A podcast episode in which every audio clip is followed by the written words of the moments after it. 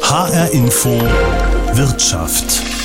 Endlich mal wieder eine Sache, auf die man sich freuen kann in diesen Tagen. Der gute alte Schoko-Osterhase ist zurück und lädt zu Ostern zum Naschen ein. So wunderbar, das für viele von uns klingen mag, so wunderbar ist das vielleicht schon bald nicht mehr. Das sagt zumindest der Verband der Süßwarenindustrie. Der warnt nämlich gerade, Schokolade könnte knapp werden, denn der Lebensmittelmarkt ist gerade schwer durcheinander geraten. Krieg in der Ukraine, Corona-Pandemie, Lieferprobleme, steigende Preise, geht uns bald die Schokolade aus und was ist eigentlich mit den alten Problemen? Was ist mit den fairen Arbeitsbedingungen und wie geht's unserer Umwelt beim Kakaoanbau? Das ist heute Thema bei HR Info Wirtschaft. Ich bin Davide Didier. Eigentlich könnte man alles rund um die Produktion von Schokolade in wenigen Sekunden erklären. Es sind ja nur ein paar Zutaten, Kakaobohnen bzw. daraus hergestellte Kakaomasse, Kakaobutter und Zucker. Wer eine Milchschokolade herstellen möchte, nimmt noch Milchpulver dazu. Das Ganze wird in eine Form gebracht, fertig ist die Tafel Schokolade.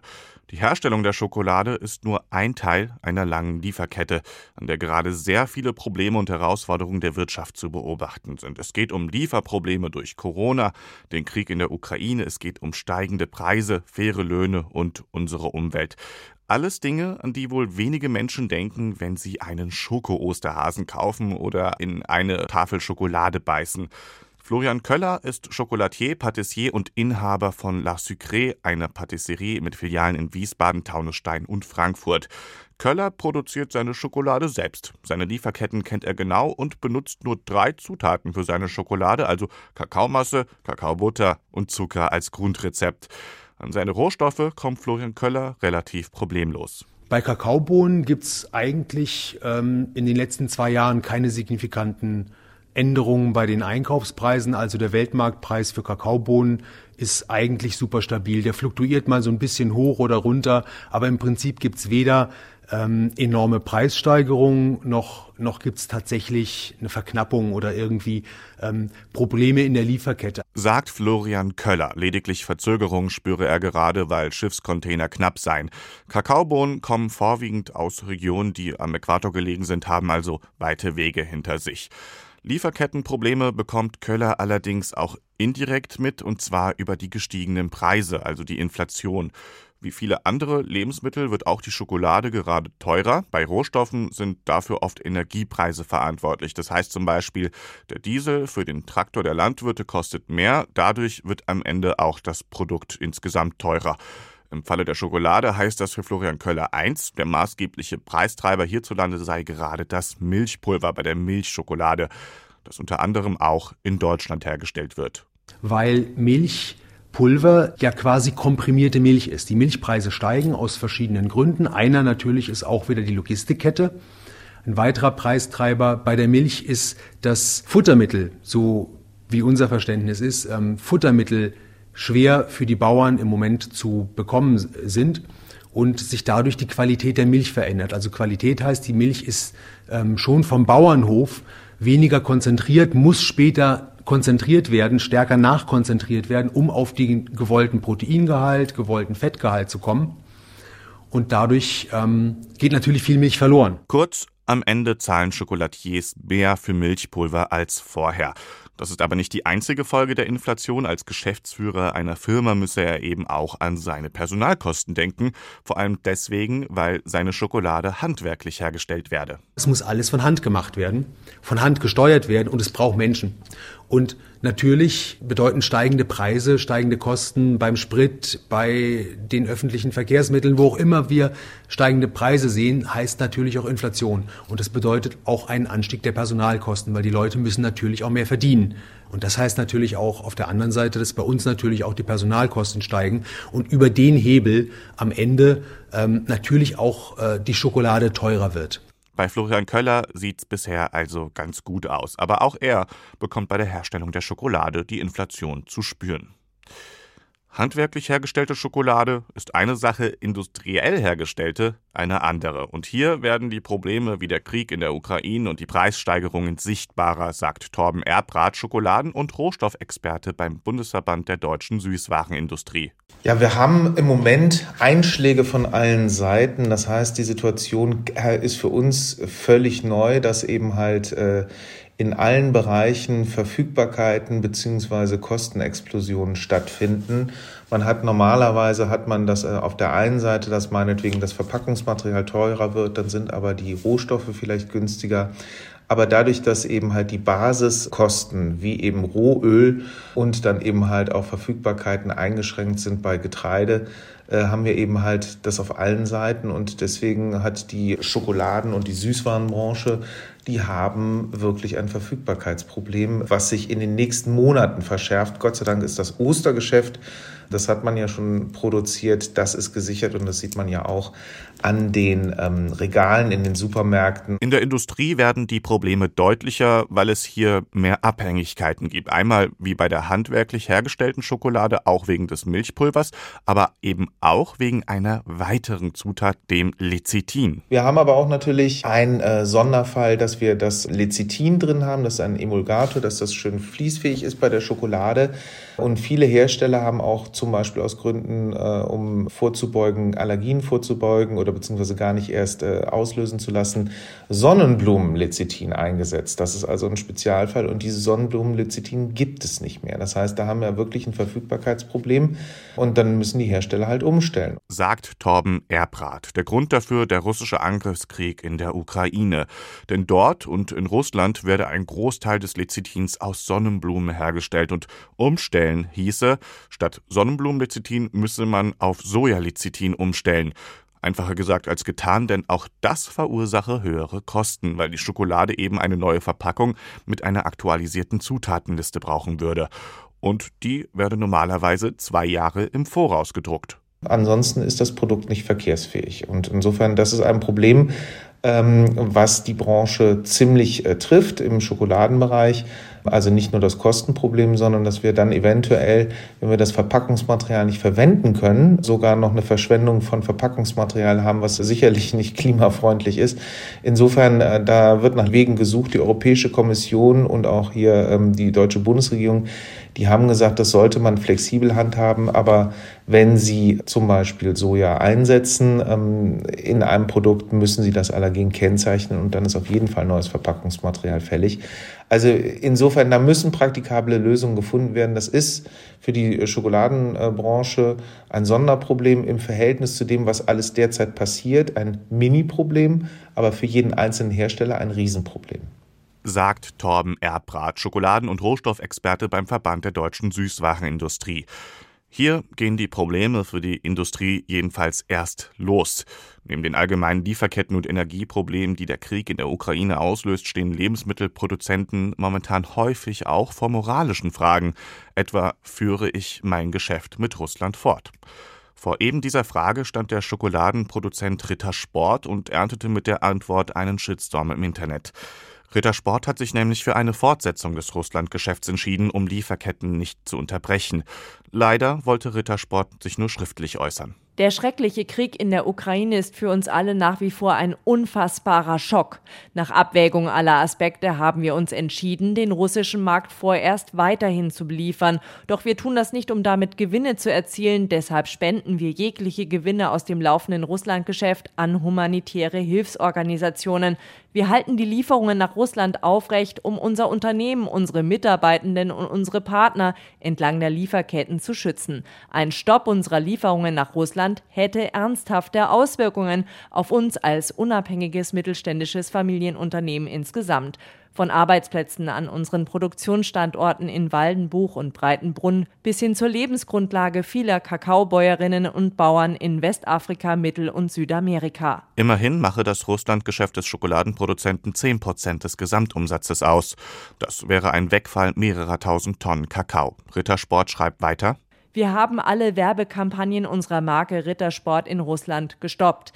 Gleiches gilt für die Kommunikation mit unseren Konsumentinnen und Konsumenten über soziale Plattformen und Direktansprachen. Zukünftige Investitionen in das russische Geschäft von Rittersport haben wir ebenfalls gestoppt. Inflation, Rohstoffmangel und im Fall Rittersport die Fragen, wie mit den eigenen Produktionsstätten, Kakaobauern und Kakaobäuerinnen umgegangen werden soll.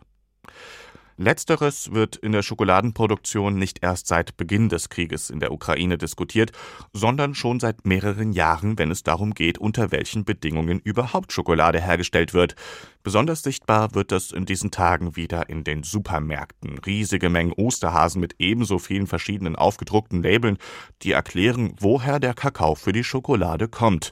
Es geht immerhin um rund 220 Millionen Schokoladenhasen, die zu Ostern in den beiden letzten Jahren produziert wurden.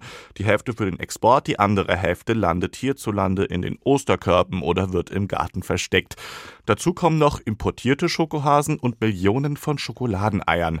In diesem Jahr wird es ähnlich sein. Dabei ist der Schokohase eben nicht gleich Schokohase.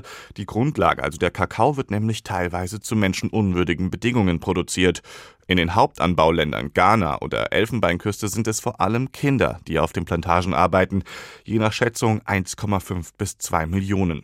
Der Grund, die Dumpingpreise für Kakaobohnen sorgen dafür, dass man auf diese billigen Arbeitskräfte zugreift. Es gibt aber auch Unternehmen, die hier etwas unternehmen wollen. Sie setzen auf fairen Handel. Lars Hofmann aus der HR Wirtschaftsredaktion hat nachgefragt, ob es faire Schoko-Osterhasen gibt und wie man sie erkennt. Das Handelsunternehmen GEPA beispielsweise will Familien unterstützen, um Kinderarbeit zu verhindern. Barbara Schimmelpfennig von GEPA sagt, auch deshalb habe man im vergangenen Jahr die Preise für eine Tonne Bio-Rohkakao erhöht und im Schnitt gut die Hälfte mehr bezahlt als auf dem Weltmarkt. Gerade beim Kakao ist ja eben auch die Problematik Kinderarbeit und das Prinzip des fairen Handels ist ja faire Preise für die Eltern soll dazu beitragen, dass Kinderarbeit vermieden wird. Ich will wissen, ob es solche fair gehandelten Schokoladenprodukte auch im Supermarkt gibt. Vor mir zwei Meter hoch aufgetürmt, goldene, braune, glitzernde Osterhasen. Auf einigen entdecke ich ein Fairtrade-Siegel mit einem Zusatz, Cocoa. Ich treffe Wiebke Franz. Sie ist Ernährungsexpertin bei der Verbraucherzentrale Hessen und erklärt mir, dass das ein spezielles Fairtrade-Programm für Kakao ist. In diesem Fall muss nur der Kakao fair gehandelt sein, alle anderen Bestandteile des Schokohasen nicht, also weder der Zucker noch die Milch.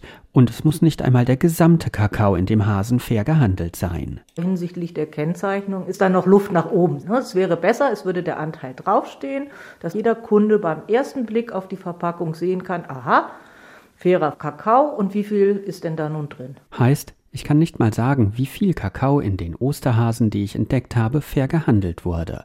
Mir sind aber auch Schokoladentafeln aufgefallen, die mit Fairtrade gekennzeichnet sind, ohne den Zusatz Cocoa. Hier, sagt Verbraucherschützerin Wiebke Franz, müssten mindestens 20 Prozent der Inhaltsstoffe fair gehandelt sein. Da ist das Fairtrade-Siegel auf der Vorderseite der Tafel Schokolade und der Verbraucher denkt häufiger, das ist 100 Prozent jetzt aus fairem Handel, aber es sind natürlich nur die Zutaten, die es eben aus fairem Handel gibt, wie der Kakao in der Schokolade, der Zucker zum Beispiel. Das muss aus fairem Handel sein, aber eben nicht alle Zutaten. Die Schokoladen, die ich entdeckt habe, haben einen Fairtrade-Anteil von 60 bis zu 100 Prozent aber alles nur im Kleingedruckten auf der Rückseite zu finden.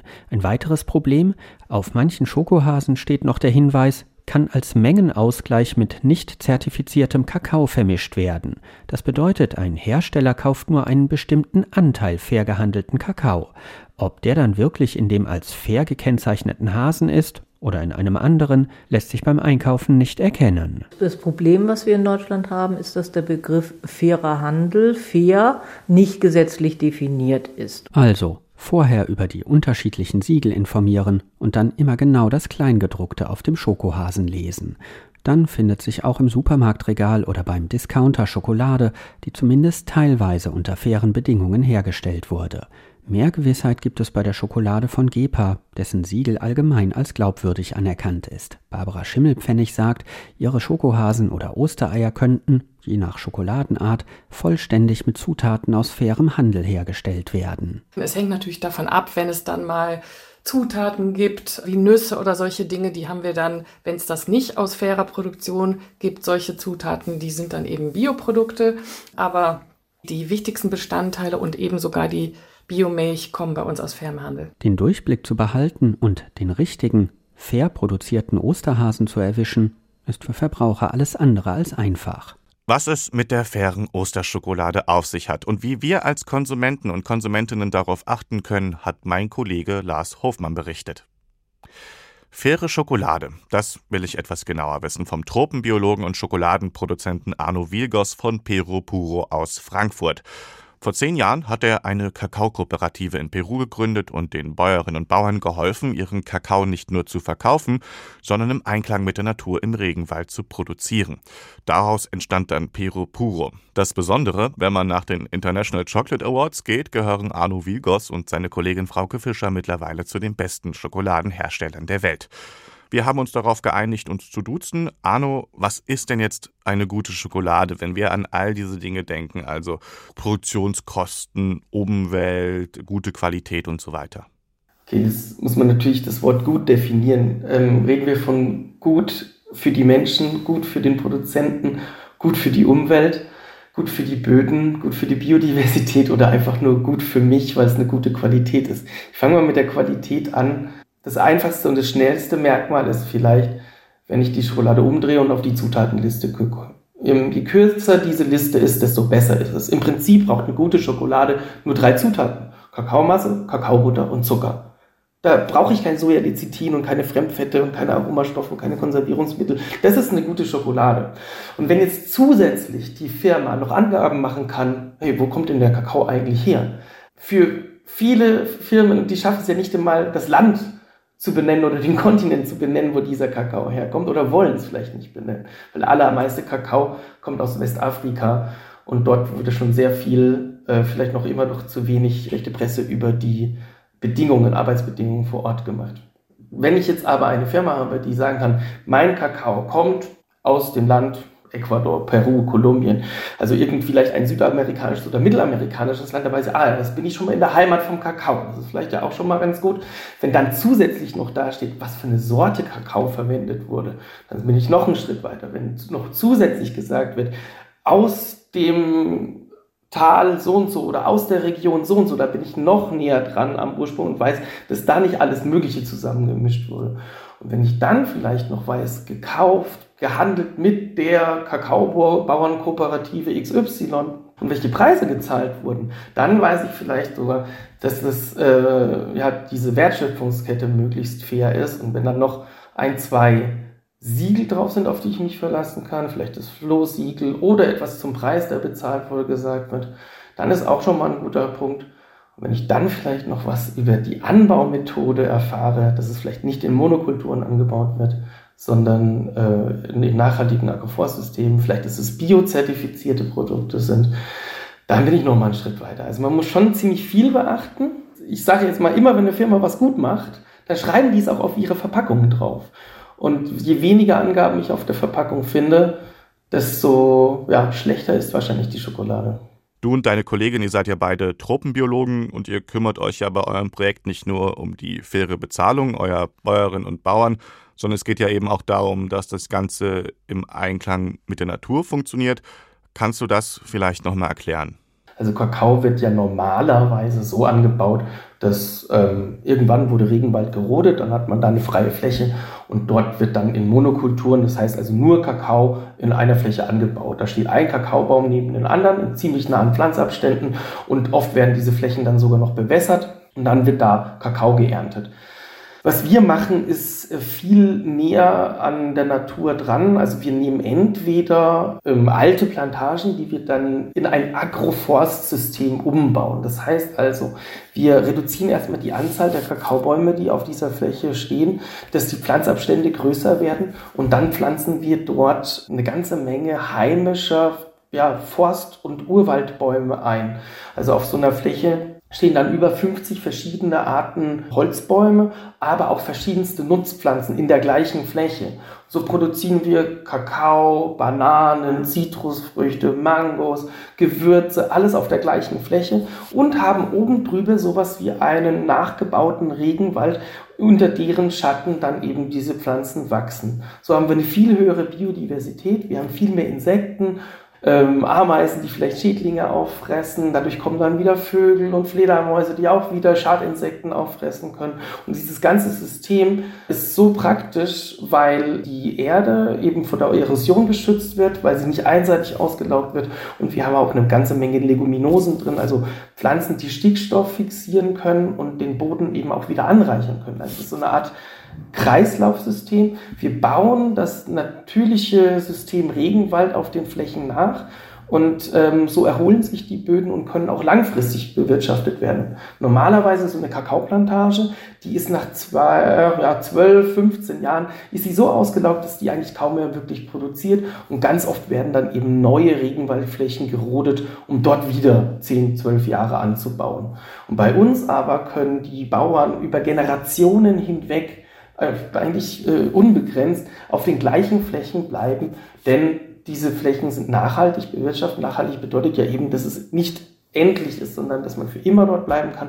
Und gleichzeitig haben die Bauern eben nicht nur die Ernte vom Kakao, sondern viele andere Frucht, äh, Anbaufrüchte und diese Forstwirtschaft. Sie pflanzen also dort Bäume, die sie äh, erstens mal haben wir alle was davon, weil das ja CO2-Speicher sind. Und auf der anderen Seite ist es eine Art Geldanlage für die Zukunft und für die zukünftigen Generationen. Okay, das ist ja jetzt eine Sache, aber dass ihr das, ich sag mal so, mal gut produziert, ist die andere Sache. Und dann kommt da ja auch noch der Preis dazu. Du hast mir gesagt, eure Schokolade, die ist etwa zehnmal teurer als die Schokolade im Supermarkt. Gut, ihr produziert ja auch extra hochwertiger, aber das ist ja nicht unbedingt was für die Industrie, oder? Also wir sind ja angetreten, um zu zeigen, dass es möglich ist, Ökologie, Ökonomie äh, miteinander zu verbinden diese absolut hohe Qualität. Aber unsere Meinung ist auch, dass eine Schokolade nicht mehr dieses Massenprodukt sein kann, die es jetzt ist. Schokolade muss wieder zum Luxus werden. Ähm, der Deutsche isst im Durchschnitt so 9,5 Kilogramm Schokolade im Jahr. Das schafft der Planet nicht, wenn das jeder machen würde. So viel Kakao kann man gar nicht schonend anbauen. Deswegen bin ich der Meinung, man sollte sowieso vielleicht auch für seine Gesundheit deutlich weniger Schokolade essen, aber dafür eben deutlich besser und besser nicht nur in der Qualität, sondern was die Ökologie und die Fairness dahinter angeht. Und dann, wenn jeder bereit ist, für diese Faktoren wie wurden die Menschen bezahlt? Haben da Kinder auf den Plantagen gearbeitet? Wurde dafür Regenwald gerodet? Was für eine Qualität von Kakao ist es eigentlich? Für diese Faktoren muss man bereit sein, auch richtig in die Tasche zu langen. Und dann könnte man wirklich im Gegenzug einfach dieses System, das wir haben, replizieren und immer mehr ja, solche Massenplantagen auf ökologischen Landbau und äh, Regenwaldschutz und Bodenschutz und Biodiversitätsschutz umbauen. Und dann wäre allen geholfen. Da wäre den Ursprungsländern geholfen, weil die ein höherwertiges Produkt zu besseren Preisen verkaufen können. Da wäre den Wäldern geholfen, weil einfach nicht mehr so viel Fläche neu abgerodet werden muss. Und da wäre den Konsumenten geholfen, weil sie ein besseres Produkt zu sich nehmen. Und weil sie weniger essen, ja, müssten sie einfach das Geld von zehn Tafeln Schokolade dann vielleicht in eine Tafel stecken, die aber dann vernünftig ist. Und dann würde das Ganze funktionieren. Ja, das kann sich aber eben auch nicht jeder leisten, oder? Ja, also es ist natürlich klar, ich kann in den Supermarkt gehen und mir für 79 Cent eine 100 Gramm Tafel Schokolade kaufen. Unsere Schokolade kostet ungefähr zehnmal so viel. Aber das ist auch, ich kann auch eine gute Schokolade, die versucht, so den, die Fairness und die Ökologie halbwegs abzubilden ähm, und dem Ganzen gerecht zu werden, kann ich auch für drei Euro die Tafel bekommen. Okay, und was schlägst du dann konkret vor? Was könnte sich denn in der Industrie vielleicht ändern? Also in puncto Fairness wäre das Beste, wenn sich äh, Firmen an Dachkooperativen oder Ko äh, Kleinkooperativen wenden und dann Kakao verbindlich und auf, mit langen Lieferverträgen äh, direkter einkaufen, als sie es bisher tun. Nicht den Kakao über die Börse beziehen oder über Großhändler, sondern möglichst direkt bei Kooperativen einkaufen. Und was der Punkt äh, Ökologie und Biologie äh, und Regenwaldschutz angeht, sollte man über das gängige UTZ-Siegel, das ja ein, ein von der Wirtschaft initiiertes Siegel ist, hinausgehen, sondern man könnte biozertifizierte Ware einkaufen. Das wäre schon mal so der wichtigste Schritt, aber man kann auch deutlich über das Biosiegel hinausgehen sagt Arno Wilgos. Er ist Tropenbiologe und Schokoladenproduzent bei Pero Puro. Mit ihm hatte ich mich darüber unterhalten, wie Schokolade fair und im Einklang mit der Umwelt produziert werden kann. An einer kleinen Tafel Schokolade lässt sich also ganz gut erkennen, was die Wirtschaft insgesamt gerade bewegt. Inflation treibt die Kosten hoch oder der Krieg in der Ukraine bringt Lieferschwierigkeiten. Bei Schokolade geht es aber auch um faire Arbeitsbedingungen in den tropischen Regionen der Erde und da geht es dann wiederum um den Schutz der Umwelt. Das war HR Info Wirtschaft. Ich bin David Didier. Diese Sendung und viele andere spannende Themen finden Sie auch als Podcast im Internet, in der ARD Audiothek und überall da, wo es Podcasts gibt.